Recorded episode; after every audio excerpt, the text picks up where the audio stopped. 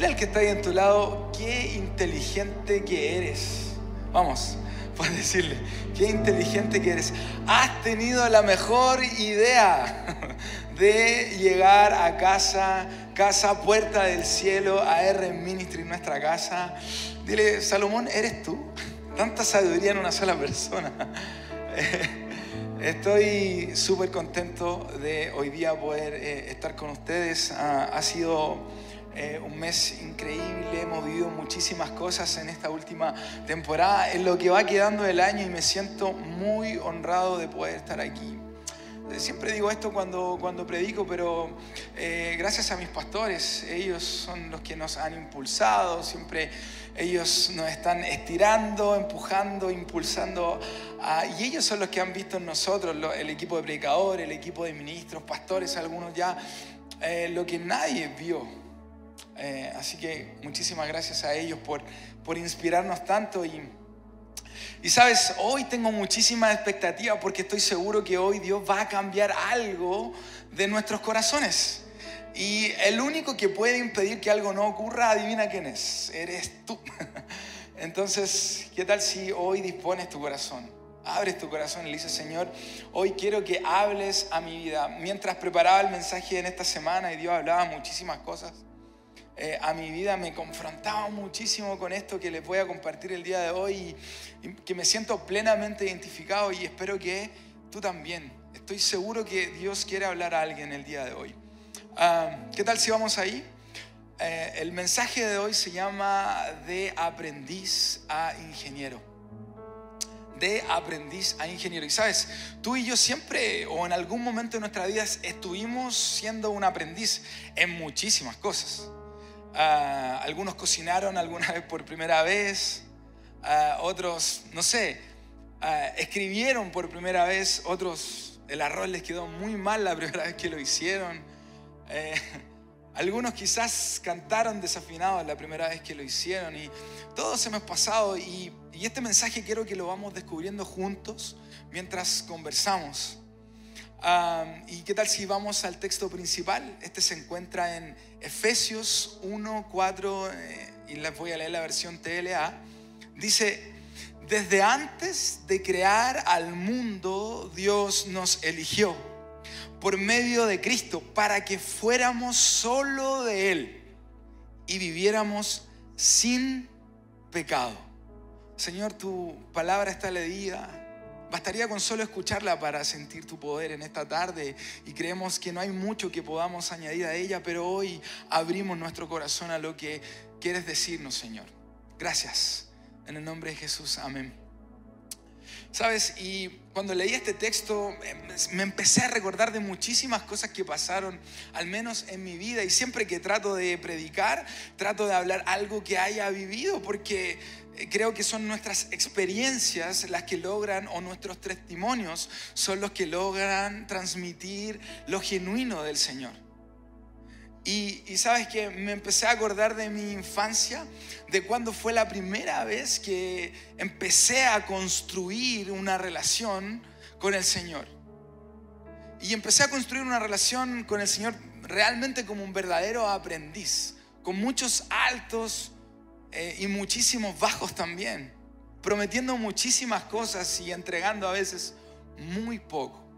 Pero cuando empecé a construir mi relación con el Señor, recuerdo muy bien que tenía 12 años cuando me invitaron a una iglesia y, eh, y cuando llego a la iglesia, quizás como tú o como alguno de los que están acá, llevan muchos años en la iglesia, o quizás poco el tiempo que llevas, o quizás hoy es tu primer día en la iglesia, pero por algún motivo llegamos. Alguien nos invitó, alguien nos evangelizó, alguien nos entregó a lo mejor algún flyer alguna vez y nos dijo, oye, te invito a este lugar porque realmente vas a salir cambiado. Y yo partí así, igual como tú en la iglesia, como un aprendiz, llegué a casa un día.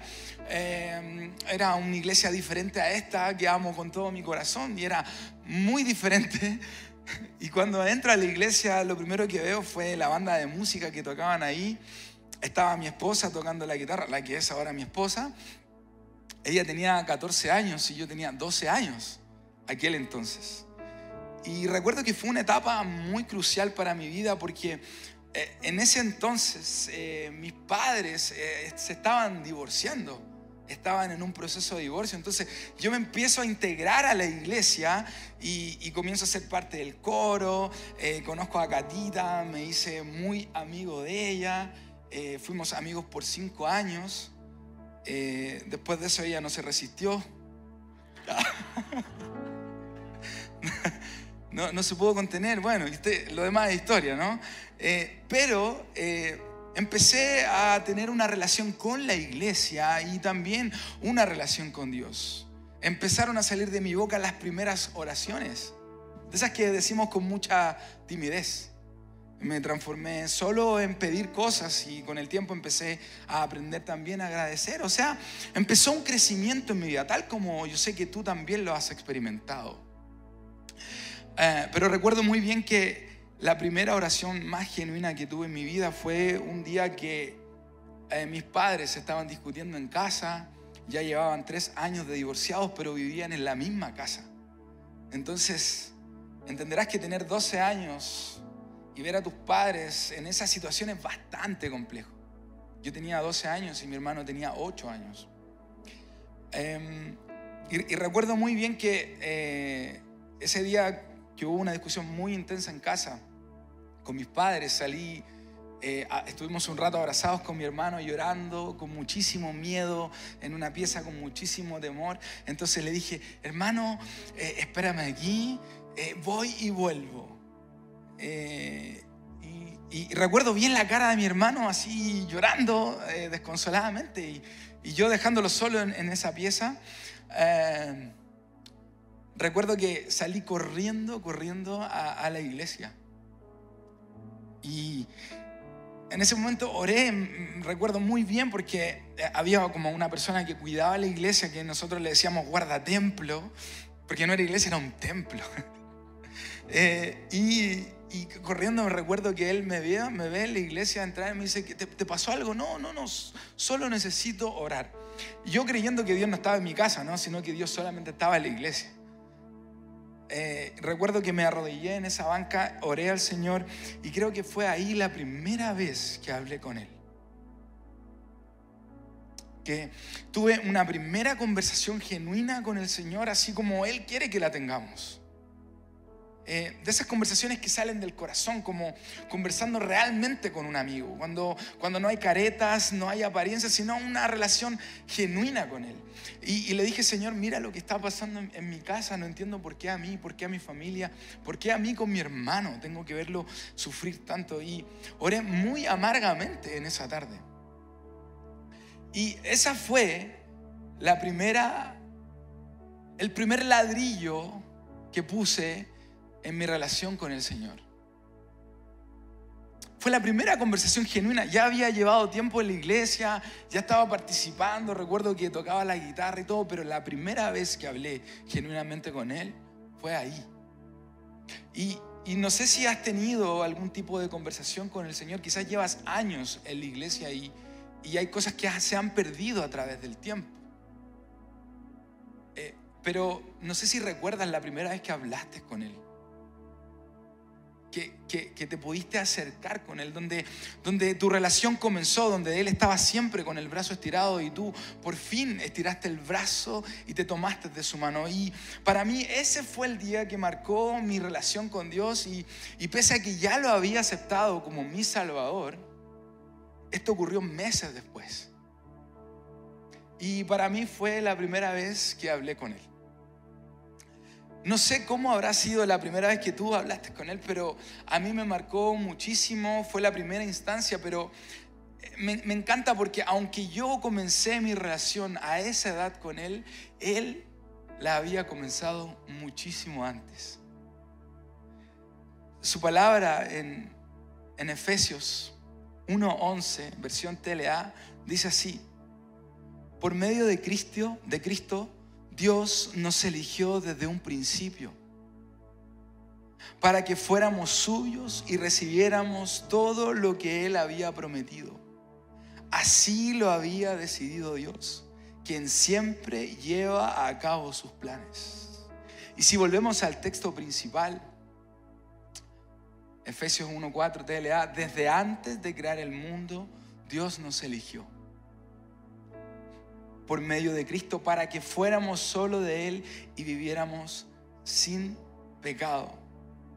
O sea, ¿cómo fue tu primer encuentro con Dios? Porque quizás lo tuviste a una edad muy tardía, quizás o muy temprano, pero Él ya desde antes te había escogido como su hijo.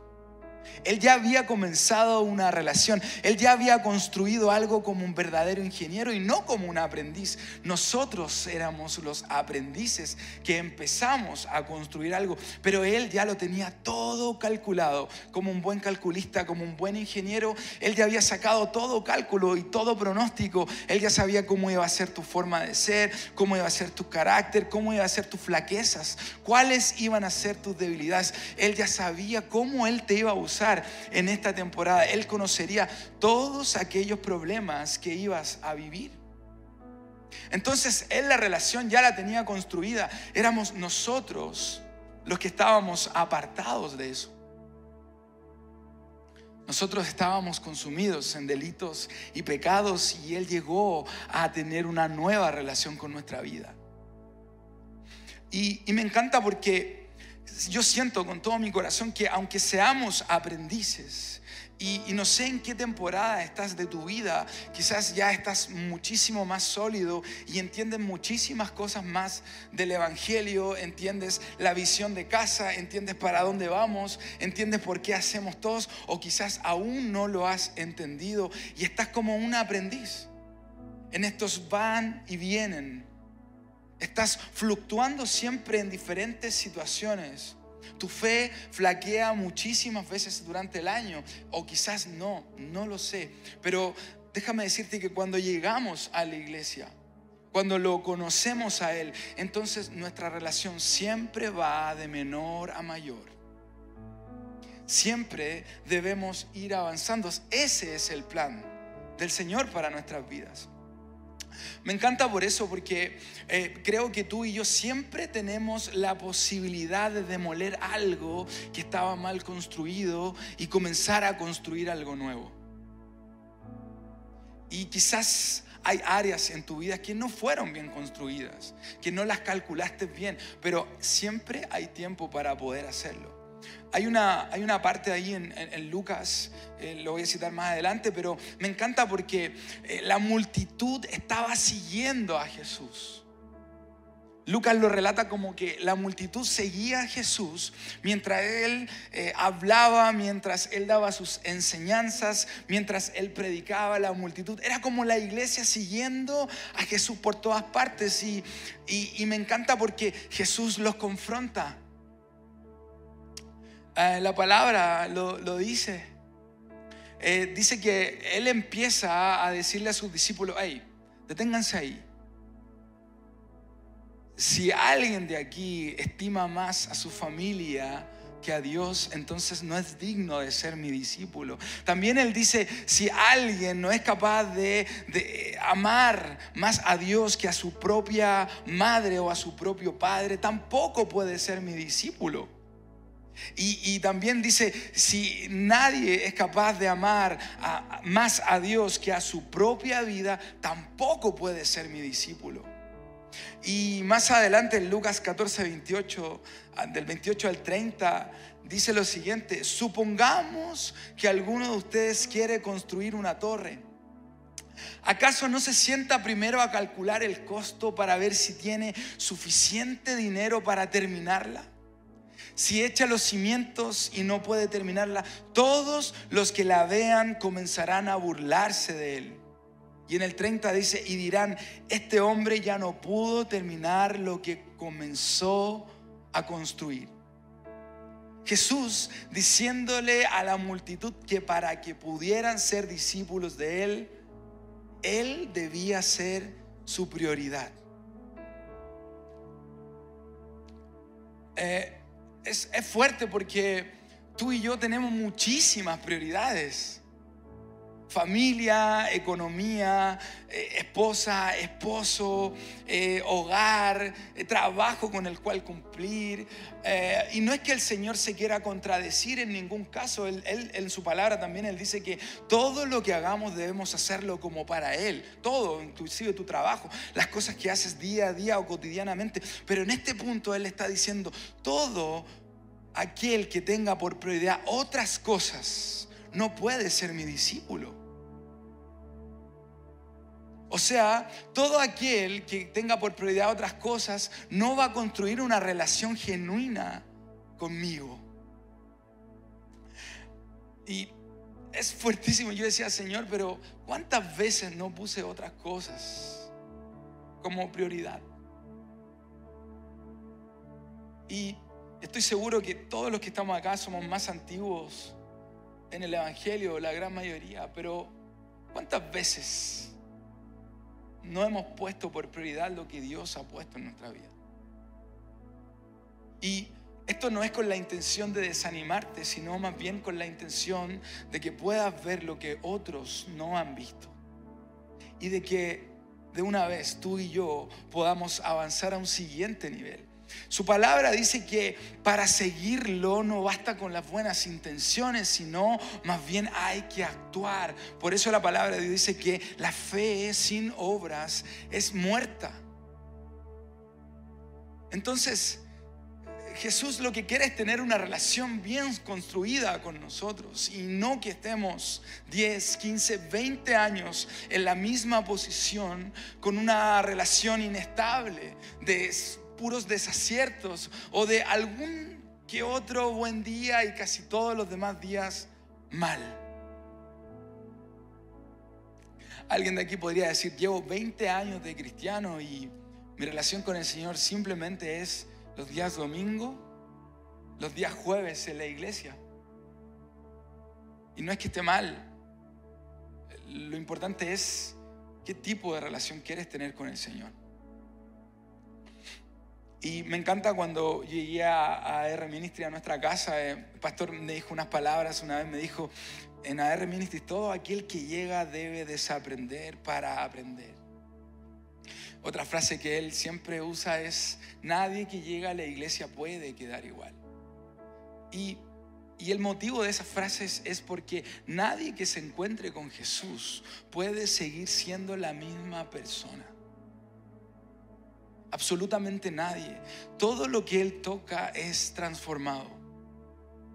Y puedes mirarme a mí y, ciertamente no lo hagas, porque capaz te decepciones. Pero si centras tu mirada en Él, te darás cuenta que hay muchísima bondad y amor para cambiar toda vida que está apartada del Señor. Mientras construimos nuestra vida como cristianos, como sus discípulos, avanzamos en el camino de la fe. Siempre, siempre tú y yo vamos a estar fluctuantes en muchísimas cosas. No sé si se recuerdan, pero la historia de Pedro eh, o muchas partes en la Biblia de la historia de Pedro muestran sus fluctuaciones, cómo él pensaba y cómo él actuaba. Cuando Pedro estaba eh, enfrentándose a la tormenta, había una barca, había neblina, por si no conocen la historia, estaban con los discípulos y Pedro está ahí. Ah, y, y de entre medio él ve una silueta y le dice, Jesús, si eres tú, permite que camine sobre el agua. Y Jesús le dice, ven. Intenta caminar sobre el agua, impactado por haber visto algo completamente milagroso que nadie puede hacer. Y él comienza a caminar sobre las aguas, pero la palabra de Dios dice que él desconfió, él tuvo miedo en ese momento y se comenzó a hundir. Habiendo conocido a Jesús, sabiendo los milagros que podía hacer, aún así, él sintió miedo. Entonces, estoy seguro que tú y yo muchísimas veces no vamos a confiar como debiésemos confiar. Que nuestra relación con el Señor muchísimas veces va a tener uno o que otro ladrillo de incertidumbre. El punto es poder verlo, Porque si no lo vemos, si no lo logramos identificar, jamás nunca vamos a poder demoler esa parte y volver a construir ahí. Entonces, si haces memoria de todas las veces en que actuaste como Pedro, seguramente te darás cuenta que fueron muchísimas y muchísimas veces donde no depositaste toda tu confianza en el Señor. Quiero que leamos eh, esta parte juntos en la Mateo 26, 69, 75. No, no, recuerdo si la entregué a visuales, pero si no, se las leo. Dice, Pedro estaba sentado fuera en el patio y se le acercó una criada diciendo, tú también estabas con Jesús, el Galileo. Mas él negó delante de todos diciendo, no, no sé lo que dices. Saliendo él a la puerta, le dio otra otra sirviente, y le dijo a los que estaban allí, también este estaba con Jesús el Nazareno. Pero Pedro dice, pero él negó otra vez con juramento, no conozco al hombre.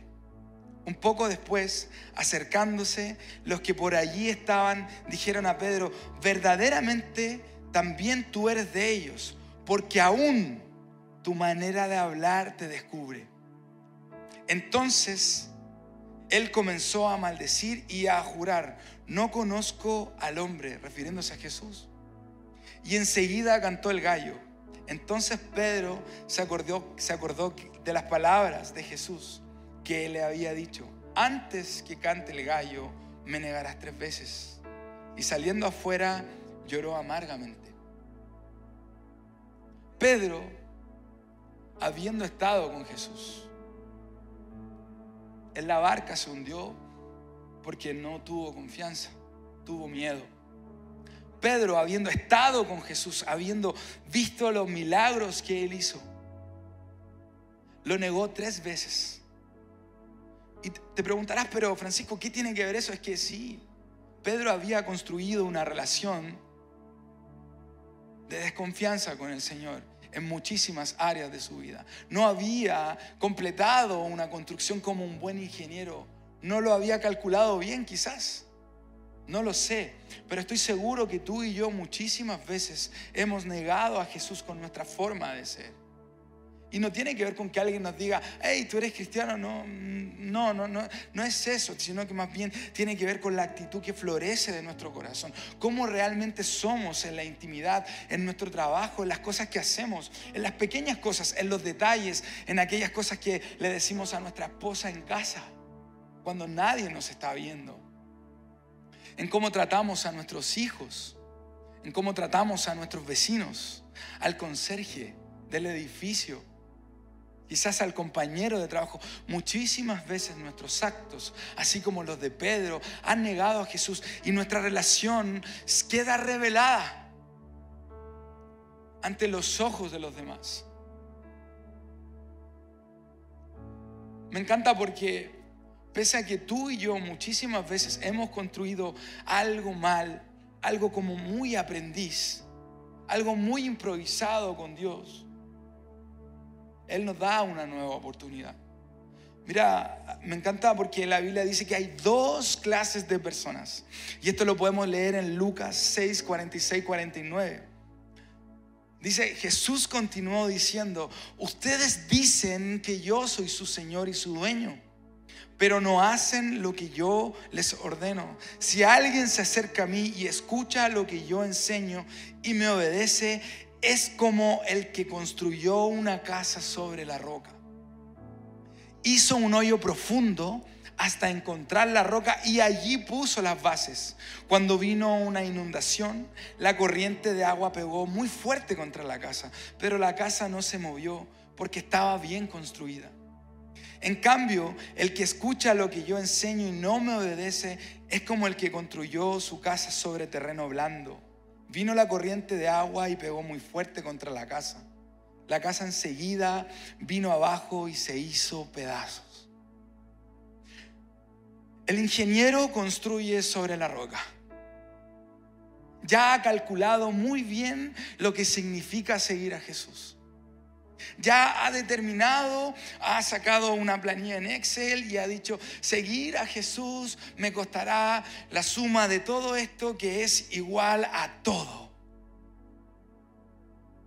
Por lo tanto, eh, voy a entregar mi vida al servicio de Jesús, mis finanzas ya las veré de una manera diferente, ya no confiaré en mis propias fuerzas, sino que será con las fuerzas del Señor. Entonces mi salud ya no solo dependerá de la medicina y de la ciencia que es limitada, sino que dependerá del poder del Señor. Es que mis problemas ya no los enfrentaré solo. ¿Por qué? Porque ahora he decidido seguir a Jesús.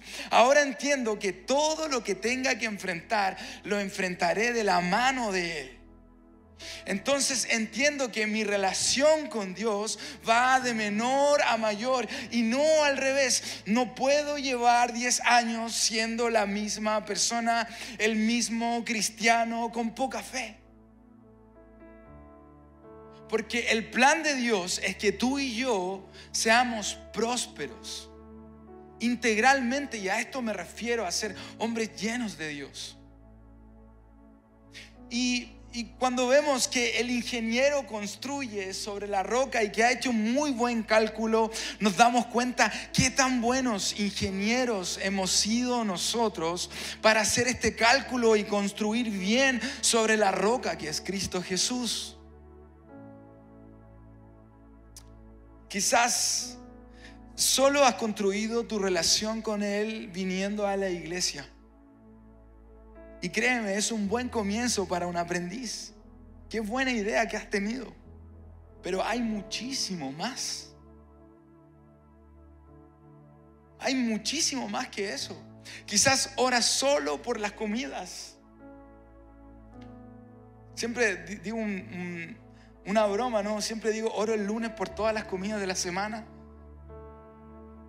Porque soy muchísimo más productivo así. Oraciones productivas. Pero quizás no has cultivado una vida de oración. Y, y esto me encanta porque cuando estás conociéndote con alguien y te conoces con Jesús eh, eh, eh, y, conoces al Señor, comienzas a saber cuáles son sus cualidades y, te vas a la Biblia y dices, oh, Dios es omnipresente, Dios es omnisciente, Él todo lo todo lo puede y, y te acuñas frases como todo lo puedo en Cristo que me fortalece y tu fe los lunes se aumenta y todo comienza a caminar diferente cuando comienzas a tener una relación con Él, pero al pasar el tiempo, te olvidas de esas cosas. Eh, al pasar del tiempo eh, eh, comienzas a estar en modo automático y es como un matrimonio de 40 años donde él ya no le dice buenas noches a la esposa, no se dicen buenos días, no hay una conversación genuina. Estamos en la iglesia y oímos, pero no escuchamos. Oír viene de la palabra del oído, ¿no? De un acto biológico. Todos oímos, pero escuchar es diferente. Escuchar lo hacemos con el corazón.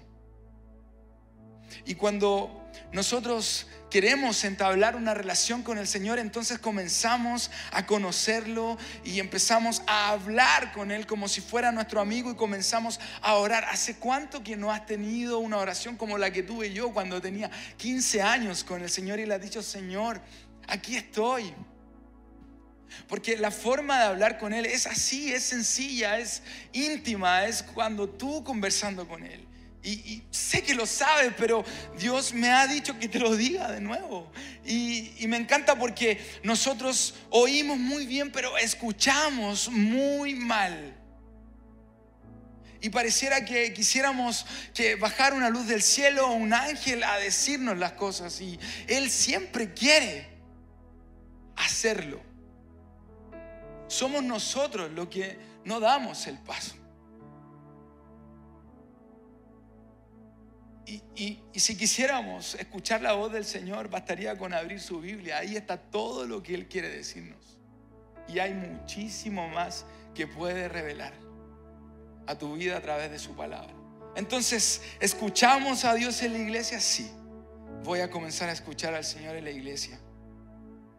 voy a comenzar a escuchar su palabra y también voy a comenzar a leer la Biblia, a empezar a encontrarme con Él en las cosas que hago. Hay, alguna, hay una similitud en la parábola entre los dos hombres que construyen, uno sobre la roca y otro sobre la arena. Primero en que los dos son hombres, y con hombres me refiero al género humano, no a las personas, no a que sean hombre o mujer, sino más bien a todos, se refiere a todos. Entonces eran dos hombres, uno que construye sobre la arena y otro que construye sobre la roca. Y tenían algo más en común. Ambos querían construir algo. Ambos querían construir una casa. Solo que uno lo hizo como un verdadero aprendiz. La construyó sobre quizás lo primero que encontró y fue la arena. Y, me encanta porque en construcción hay un concepto que cuando tú construyes un edificio para encontrar la roca, debes cavar profundo. Entonces tú vas ahí a encontrar la tierra que es como roca, es una tierra muchísimo más sólida. Entonces, cuando este texto se refiere a eso, se refiere a eso, a, acabar profundo para encontrar el cimiento lo más firme que puedas encontrar. Y los ingenieros se encargan de averiguar si la tierra es muy buena, si la tierra es mala, eh, si es que eh, el lugar es apto para construir o si el lugar no es apto para construir. Pero si alguien construye una casa como aprendiz, seguramente no tomará en cuenta estas cosas. Y estoy seguro que tú y yo ya no somos aprendices. Estoy completamente seguro que tú ya entendemos. Tú y yo entendemos lo que Dios quiere para nuestra vida. Entonces, la clave de la construcción está dada por cuán profundo cavamos y dónde cimentamos nuestra vida. Y, si me preguntas, pero Francisco, ¿qué significa construir mi vida sobre la roca que es Cristo Jesús? ¿Significa venir a la iglesia siempre? significa eh, ser parte del voluntariado, significa inscribirme en un grupo pequeño y obviamente que esas cosas sí, Obviamente que es un plan de Dios. Dios te ha traído para eso a este lugar. Si Él no te quiere ver siempre ahí en la banca, Él quiere que tú actives. Pero la clave está en las decisiones que tú y yo tomamos. O sea, cuando Jesús se refiere a construir tu vida sobre la roca, Él está diciendo, hijo, que todas las decisiones se centren en mí que todo lo que hagas en tu vida, incluso aquello que no tiene que ver con la iglesia, que tiene que ver con tu día a día, con la vida que estás llevando, que todo se centre en Jesús. Que todo lo que escuches de mi palabra lo pongas en práctica. Y esto me pegaba muy fuerte porque muchísimas veces escuché un texto bíblico y jamás lo puse en práctica. Jamás. Y le decía, Señor, pero eh, ¿cómo lo hago? Porque quiero tener una vida eh, cimentada sobre la roca y, y no solo eso, quiero ser un muy buen ingeniero, calcular muy bien para poder entregarte todo lo que es tuyo de mi vida todo, absolutamente todo. Y, estamos en un tiempo difícil porque es súper complicado hoy en día tomar decisiones. ¿Sabes? Hay gente que, espero que no haya nadie aquí, pero hay gente que tiene 40 años y vive con los papás, ¿no? No pasa nada, pero no has tomado la decisión de dejar a tus padres. Eh, o, o hay personas que tienen 40 años y aún no sabe dónde va su vida y nunca han tomado la decisión de plantarse en la iglesia, echar raíces, crecer y avanzar a un nuevo nivel. Y, y obvio, esta palabra es para mí también. Hay muchas áreas de mi vida que necesito demoler que no cabe profundo y que hoy quiero comenzar a cavar profundo y cimentarme sobre la roca. Y, sabes, no importa si lo has hecho mal. Quizás llevas 30 años de cristiano, 20 años, 10, 5 años. Quizás llegaste recién a la iglesia, quizás recién lo estás conociendo, pero sabes, nadie que se encuentre con Jesús puede quedar igual. Nadie que se encuentre con Él puede quedar igual y, es tiempo de, que te des cuenta de las cosas que has ido perdiendo en el camino, de las cosas que has ido guardando en el velador, de las cosas que has tapado con la frazada. No sé si recuerdas tus tiempos de oración, de esos que tenías antes. No sé si te acuerdas cuando le entregaste tu vida al Señor. La palabra del Señor dice, has perdido tu primer amor. ¿Sabes? No quiero que eso nunca me ocurra. Quiero ser un siervo bueno, fiel, aprobado. Que el Señor me diga, entra en el gozo de tu Señor. Pero si no construyo como un ingeniero y lo sigo haciendo como un aprendiz, entonces eso no ocurrirá. Y tú y yo vamos a tener una vida de vaivenes constantemente, una vida fluctuante, jamás nunca próspera, jamás nunca en desborde. Si es que tú y yo no comenzamos a retomar y a demoler todo aquello que está apartándonos del Señor y comenzamos a construir sobre la roca. Entonces, si muchísimas veces escuchaste este mensaje o esta palabra, o si muchísimas veces escuchaste que debías construir sobre la roca y no lo hiciste, este es un muy buen tiempo. Es que has tenido una muy buena idea de llegar hoy a casa para poder decirte esto, porque es un muy buen tiempo que renueves tus votos con el Señor y que comiences a vivir una vida de compromiso, que comiences a calcular bien qué significa ser su discípulo. Señor, quiero ser tu discípulo, quiero caminar de la mano contigo y si eso significa dejar mis miedos, mis temores, mis angustias atrás y disponer mi corazón para estar siempre en fe, entonces hoy decido hacerlo. Siempre fui de doble ánimo, siempre estuve con un pie adentro y otro afuera, siempre estuve en una condición un poco paupérrima, un poco poco decidida, poco clara. Mis amigos no sabían si era cristiano o si era algo como un poco religioso. Mis compañeros de trabajo no sabían eh, cómo actuar conmigo, se sentían incómodos, no sabían si estaba haciendo algo bueno o malo, pero Dios hoy tiene la oportunidad de construir algo nuevo en tu vida. Y no sé si has pensado en un área de tu vida que no está bien construida, pero Él puede transformarlo todo el día de hoy. Quiero que puedas cerrar tus ojitos ahí en tu lugar y... Eh, no, no, sé, iglesia, si hay alguien nuevo, si es que has llegado por primera vez a casa, si estás escuchando esto en Spotify, en YouTube, en nuestro campus virtual, si estás ahí, pero Dios ha salido a tu encuentro para decirte que Él desde antes de la creación del mundo, Él ya tenía un plan para ti. Y que aunque tú no has comenzado una relación, aunque tú no hayas comenzado a construir una relación en serio con Dios, Él ya la tenía desde muchísimo antes contigo. ¿Sabes? Si quiero hacerte esta invitación, si deseas aceptar a Jesús como tu único Salvador, quiero pedirte que puedas levantar tus manos al cielo. No hay nadie viéndote, solo estamos nosotros, la iglesia, y estamos todos orando. Veo tu mano. Sabes, creo que Dios puede hacer algo el día de hoy en tu vida, iglesia. ¿Qué tal si repetimos juntos esta oración? Iglesia, acompáñame. Señor Jesús, me arrepiento de mis pecados, de todo lo que construí mal, de haber estado apartado de ti. Te pido perdón por mis pecados. Me arrepiento de cada uno de ellos. Te reconozco como mi único Señor y Salvador. Por favor, escribe mi nombre en el libro de la vida. En el nombre de Jesús. Amén. Ponte de pie, iglesia. Puedes dar un aplauso al Señor. Bienvenido a casa amigo, hermano, que Dios te bendiga.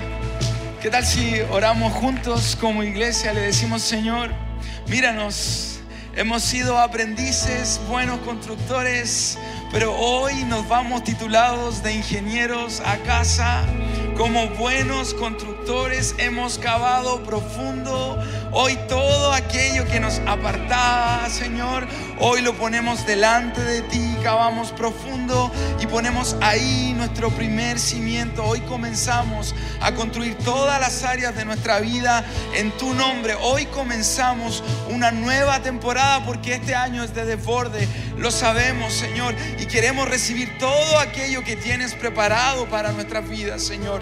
Señor, nos arrepentimos, Señor, de todo aquello que construimos mal.